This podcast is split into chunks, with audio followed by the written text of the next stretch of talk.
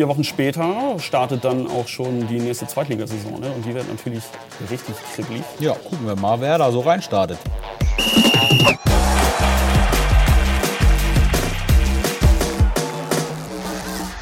Moin und herzlich willkommen hier aus dem Gutenberg in Kiel zu unserem Holstein Talk, Holstein 1 zu 1. Wir wollen auch in dieser Woche wieder darüber reden, was bei Holstein wichtig ist. Mir gegenüber Marco Nehmer, mein Kollege, ich grüße dich. Moin Niklas. Mein Name ist Niklas Schomburg. Die Saison ist vorbei, wir wollen ein bisschen zurückblicken, aber natürlich auch nach vorne, auch wenn es schwerfällt nach der Enttäuschung vom Sonnabend. Nützt nichts, geht immer weiter, ne? Level geht weiter.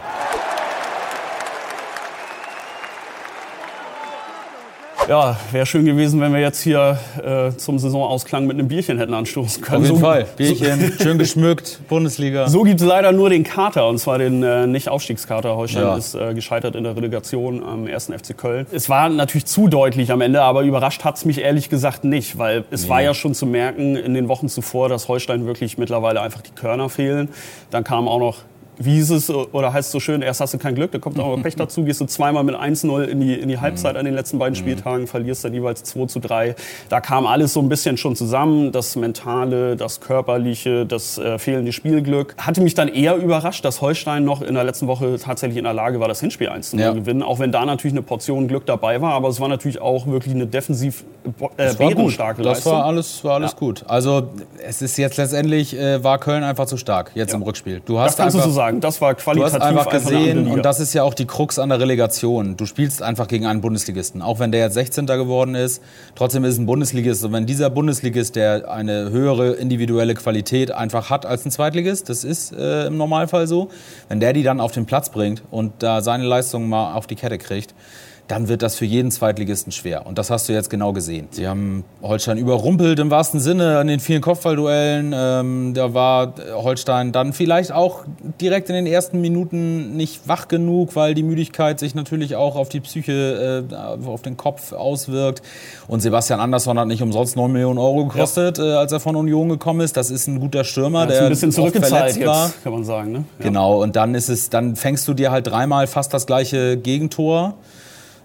Und dann ist es im Prinzip äh, schon weg. Und Köln hat natürlich auch äh, sowohl die Schwächen aufgedeckt, als auch sie eiskalt bespielt. Also sie sind halt müde Kieler immer wieder angelaufen, haben die immer wieder genervt, aggressiv, teilweise mit fünf Leuten ins Pressing am gegnerischen An Strafraum hohem gegangen. Tempo, das hatte denen halt Ja. gerade im Hinspiel extrem gefehlt. Ja. Das haben sie dann irgendwann im Laufe der zweiten Halbzeit gezeigt. Da haben sie es wirklich von der ersten bis zur 90. Minute so durchgespielt. Und das 1-4 war dann natürlich der, der Killer Ja. durch Raphael Zichos, dann Ja. auch noch ein Ex-Kieler.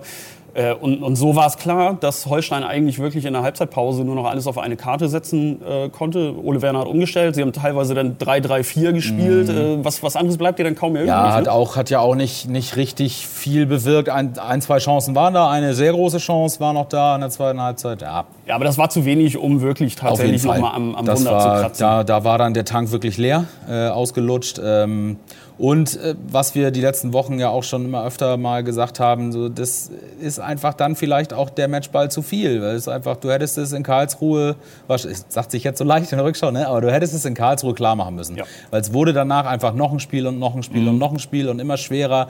Und auch mit dieser mentalen Hypothek dann in diese Spiele reinzugehen, zu wissen, dass man erstens was zu verlieren hat und zweitens ja auch schon im Prinzip was verloren hat oder wenn man es anders formulieren will, etwas nicht gewonnen hat, ähm, dann ist es, wird es immer schwerer. Und wie gesagt, wenn dann noch so ein Tag dazu kommt, wo Köln endlich mal zeigt, äh, warum die da alle äh, so viel Kohle verdienen im Vergleich zu Holstein, äh, dann bist, bist du einfach unterlegen. Da hat sich ja nur das bewahrheitet, was sich in den letzten Jahren auch schon immer bewahrheitet hat, dass sich halt in den meisten Fällen einfach definitiv Ja. der Bundesligist durchsetzt. Ja. Das ist ja ein Muster, weshalb ich ja auch gerne dann mal die Relegation hinterfrage. Das ist wirklich, finde ich, äh, kein tragfähiges Konzept, weil es wirklich die, die Kleinen bestraft und die, und die Großen dann äh, belohnt. Ich würde es geiler finden, wenn man es so wie in der englischen Championship in der zweiten Liga macht, dass Der du so eine Art Aufstiegsspiele. Aufstiegsspiele hast, dass der dritte, vierte, fünfte, sechste, dass die erstmal ein Halbfinale gegeneinander spielen und dann gibt es das Finale um den letzten Aufstiegsplatz. Das wäre schon eher für mich Ja. ein faires Konzept. Das ist auch immer ein Erlebnis, ähm, jetzt in Nicht-Corona-Zeiten, ne? vor 90.000 Leuten im Wembley-Stadion. Wembley, genau.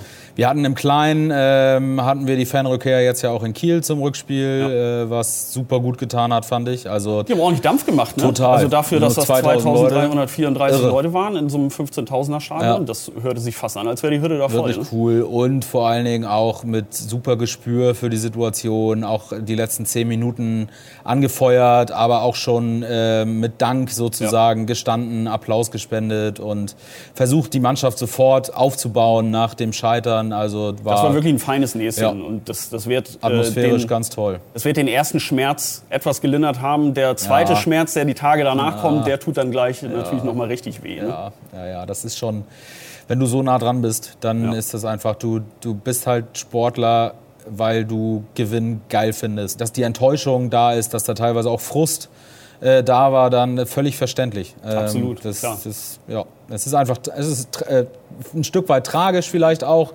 äh, durch diesen super Endspurt nach der Doppelquarantäne, dass man das dann am Ende halt nicht diesen letzten Schritt noch macht, schon mit, mit dem Fuß auf dem Zielstrich sozusagen stehst und das aber nicht schaffst, dann rüber zu gehen. Ja ja, es, äh, es, tut mir leid für, für die Jungs, für die Trainer, die da ähm, dran, alles dran gesetzt haben, das zu machen. Ja, und die ähm, haben über Monate einfach eine wahnsinnige Arbeit ja. äh, geleistet. Und natürlich hätte sowas einen Aufstieg verdient. Nichtsdestotrotz, unterm Strich steht eine Saison, die wirklich eigentlich eine für die Geschichtsbücher ist. Ja. Mit, mit allen ja. wahnsinnigen positiven Erinnerungen, nicht nur in der Liga, sondern auch im Pokal. Halbfinale. Oder, äh, was für Highlights wir gesehen haben. Bayern ich erinnere nur an dieses legendäre Tor von Bartels gegen Nürnberg. Beispiel. Das ist ein Beispiel von unzähligen. Ne? Also das ist wirklich eine Saison, an die wird man sich lange erinnern, die leider dann am Ende nicht gekrönt wurde so what? Es geht weiter im Leben. Ne?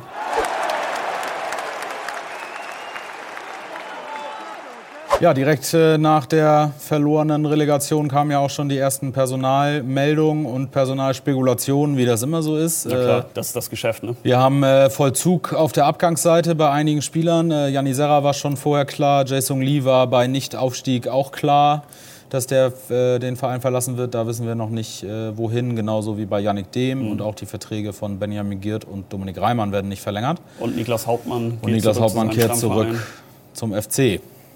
Ausgerechnet. Ausgerechnet, wie man so schön sagt, ne? im Sportjournalismus. Ausgerechnet, genau. ja.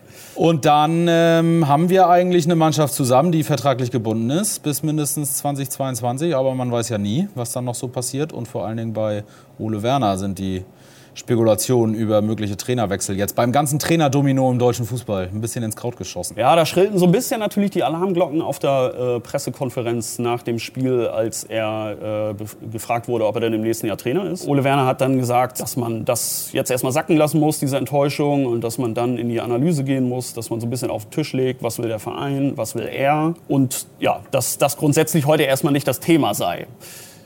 Da denkt man ja natürlich im ersten Impuls, oha, was ist denn nun hier los? Ne?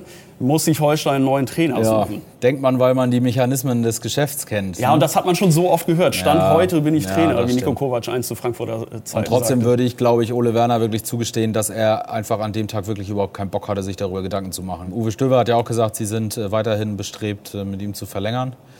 Ähm, das muss auch Holsteins äh, Anspruch sein oder Holsteins Wunsch sein, mit ihm zu verlängern, das ist klar.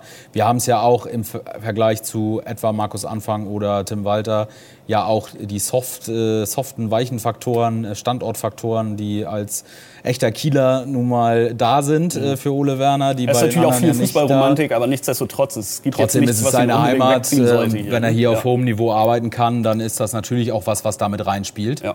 Da wird es jetzt hinter den Kulissen Gespräche geben. Ja. Die werden jetzt, wo man weiß, wie die Liga-Zugehörigkeit sein wird in der nächsten Saison, werden die sowohl bei Spielern als auch was äh, Funktionsteam angeht, werden einfach Gespräche geführt. Das ist nach jeder Saison so. Man hörte zunächst ja, dass der Kader äh, Etat ordentlich runtergeschraubt werden soll. Gleichzeitig äh, hieß es jetzt aber, die Abgänge sollen dann auch möglichst adäquat nachbesetzt werden. Also da wird man auch sehen müssen, was jetzt auf dem Transfermarkt passiert. Denn dadurch, dass die TV-Gelder so deutlich weniger werden und dass Corona-Einbußen da sind bei allen Clubs, werden wahrscheinlich die Gehälter nicht mehr so üppig ausfallen, wie das gewohnt war in den letzten Jahren. Da werden einige Spieler gucken müssen, dass sie noch Verträge bekommen. Das wird, glaube ich, äh, jetzt in den nächsten Wochen eine ganz eigene Dynamik bekommen, das Ganze.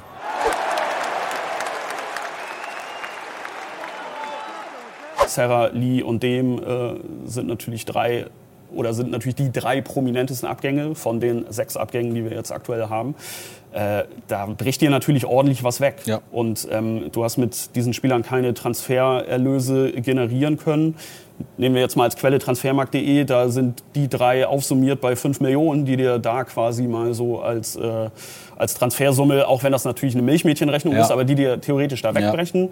Äh, und du musst sehen, dass du aus deinen eigenen Mitteln äh, diese Spieler ersetzt bekommst. Und anders wird es auch nicht gehen. Wenn du eine gleichbleibende Qualität im Kader haben willst, klar, du kannst natürlich auch entwicklungsfähige Leute holen, die in diese Rollen irgendwann reinwachsen. Aber diese Zeit wird dir natürlich in einer gnadenlosen Liga nicht unbedingt gegeben. Ne? Und ähm, Nee. Erschwert ist das Ganze natürlich einfach dadurch, dass wir erst jetzt wissen, in welcher Liga Holstein spielt und äh, viele Gespräche einfach nicht zum Abschluss gebracht werden konnten. Nichtsdestotrotz, der Markt gibt noch einiges her. Jetzt musst du aber kreativ sein. Ne? Ja, du musst ein bisschen kreativ sein. Du musst natürlich auch gucken, was kannst du dir leisten. Ähm, da geht es dann zunächst um Gehälter, aber es geht auch um Ablösesummen oder vielleicht geht es auch um eine gewisse Verrechnung. Äh, Serra und Lee werden zu den Topverdienern äh, gehört haben im Kieler Kader. Da wird viel hin und her geschoben, viel hin und her überlegt. Ich denke auch, dass wir nicht so einen großen Kader haben werden, wie der, mit dem Holstein in die letzte Saison ge- reingegangen ist. Da ist dann ja im Winter auch noch viel passiert auf der Leihabgabeseite. So. Mhm. Genau, Da- du darfst ja nicht vergessen, es kommen jetzt natürlich noch Die kommen eine zurück. ganze Stange Leihspieler Genau, zurück. Ne? Und bei denen halt muss man natürlich auch mal sehen, kann da vielleicht wer in eine Rolle reinwachsen, die er bisher bei Holstein nicht hatte. Ne? Ja, dann da müssen wir alles mal schauen. Das sind, das sind so viele Sachen. Da wird wieder ein ganz großer Kader erstmal zusammen sein, plus Neuzugänge. Ja. Und dann Aber ist ja auch okay, du musst die entwickeln. Leute sichten, du musst äh, auch, den, auch den Rückkehrern, wenn die jetzt nicht unbedingt sofort in die Ferne streben und du Klar. in denen was siehst, durchaus auch Ja. eine Chance geben in den ersten Vorbereitungswochen, ersten Ja, Vorbereitungstagen. und dann, dann musst du letztendlich sehen, kannst du, kannst du Spieler günstig kaufen, kannst du aber vielleicht auch so wie mit Niklas Hauptmann jetzt oder ja in den Jahren zuvor noch mit viel mehr äh, Leihspielern, kannst du da was machen, wenn bei den Bundesligisten auch die Kader verkleinert Genau. werden. Ich glaube, das wird ein großes Thema werden, weil äh, das war ja diesmal wirklich eine Anomalie, dass man wirklich nur einen Leihspieler Ja. hatte. Ich könnte mir durchaus vorstellen, dass man für die Schlüsselpositionen, die du sonst nicht anders äh, besetzt bekommst, äh, dir halt einen Leihspieler dann Ja. halt versuchst zu angeln. Ne? Ja. Für, für mindestens ein Jahr, vielleicht mit einer Option auf ein zweites. Aber wir denken jetzt erstmal nur an die nächste Saison. Ähm, ja, da ist natürlich einiges in der Bundesliga. Ne? da, Was, äh, ja, und da wird Bewegung reinkommen. In ja, und die wollen Moment- auch ihre Kader natürlich Genau, verschlanken. in dem Moment, wo die verschlanken und wirklich sagen, jetzt, äh, wo, äh, wo man noch nicht weiß, werden Verträge verlängert oder wird vielleicht einer versucht noch abzugeben mit Ablösesumme oder so. Also da wird noch eine Dynamik jetzt äh, Mhm. reinkommen, denn die Spieler sind jetzt zwar im Urlaub, aber die sportlichen Leiter und Scouts und wie auch immer, Berater. die sind jetzt richtig sind auf Touren. Ne? Ja, genau. Und ähm, was natürlich, um den Bogen wieder zurück zu Ole Werner zu spannen, äh, natürlich auch förderlich sein könnte, ist, wenn du halt einen Trainer wie Ole Werner da hast, der einfach nachgewiesen hat, dass er auch äh, mit, mit jungen Spielern, mit erfahrenen Spielern, mit einer guten Mischung arbeiten kann, dass er eine Mannschaft weiterentwickeln kann, dass er Spieler individuell weiterentwickeln kann.